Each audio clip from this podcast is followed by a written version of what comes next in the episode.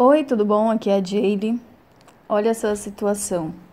Eu conheci uma, uma mulher há muito tempo atrás, acho que tem uns sete anos, é mais ou menos isso, sete anos assim.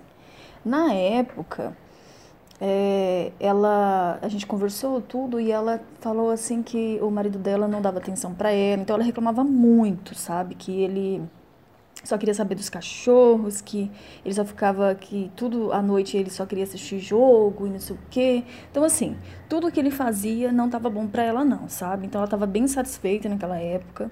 E eu falei assim: "Por que que você não não faz algo junto com ele, né, para vocês descobrirem algum hobby juntos que vocês dois gostem, que crie mais conexão com vocês e tal. Aí, ah, não, tal, ele que tem que ter iniciativa, que eu faço tudo por ele, sabe?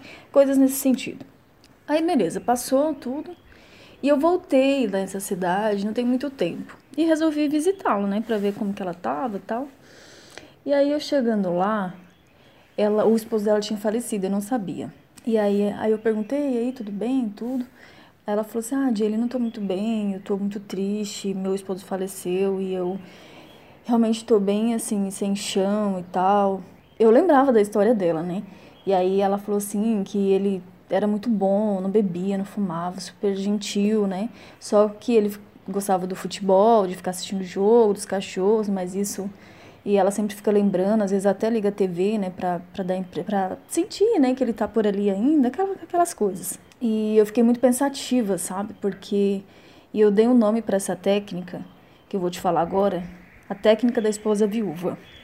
E eu uso muito aqui em casa, sabe, que funciona muito bem com meu marido.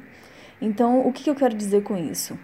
Quando o marido dela estava vivo, ela focava muito nos problemas. Tudo era o problema, ela reclamava de tudo, ela não via nada de bom, entendeu? Só que depois que ela perdeu, ela viu que aqueles hobbies, aquelas coisas não eram tão ruins assim.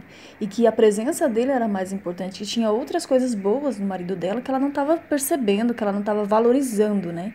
E depois que ela perdeu, tudo que ela queria era ele de volta, né? Mesmo com o futebol, mesmo com os cachorros junto, mesmo com todos aqueles hobbies que ele tinha e ela estava disposta a fazer diferente, só que agora ele não ia voltar mais, entendeu?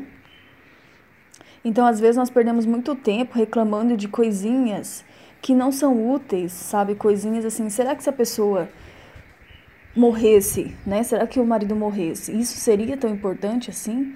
Ou seria mais importante a presença dele? Não estou dizendo que você não deva corrigir as coisas, sabe? Mas, por exemplo, aqui em casa, eu sempre brinco, comigo ou semigo, e meu marido também, sabe? Então, sempre que tem alguma coisinha, tipo, alguma coisa que ficou pelo chão, alguma coisinha ali, outra aqui, ou que eu faço o que ele faz, eu já pergunto, comigo ou semigo? E aí a gente muda o foco, porque, poxa, isso aí é nada perto de tudo que é a outra pessoa, entende? E se a outra pessoa não estivesse aqui, isso seria insignificante, né? Eu tô reclamando de uma coisa assim que é bobagem, não tem por que ficar reclamando disso. Então a gente sempre procura estar tá evoluindo, melhorando, mas tem coisas que são só reclamações, murmurações inúteis. E é o que eu digo para você. Né? E se seu marido acontecesse alguma coisa com seu marido? Isso tudo que você reclama dele é mesmo importante? Né? Será que se ele não estivesse mais aqui, é, tudo isso valeria a pena? Toda essa reclamação? Será que não é tempo perdido com coisas que não, não valem a pena?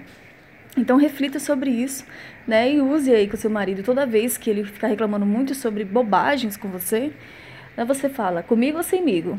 E aí você pode contar essa história para ele, que é verídica inclusive, mas que vai ajudar muito vocês aí no relacionamento, tá bom? Um beijo.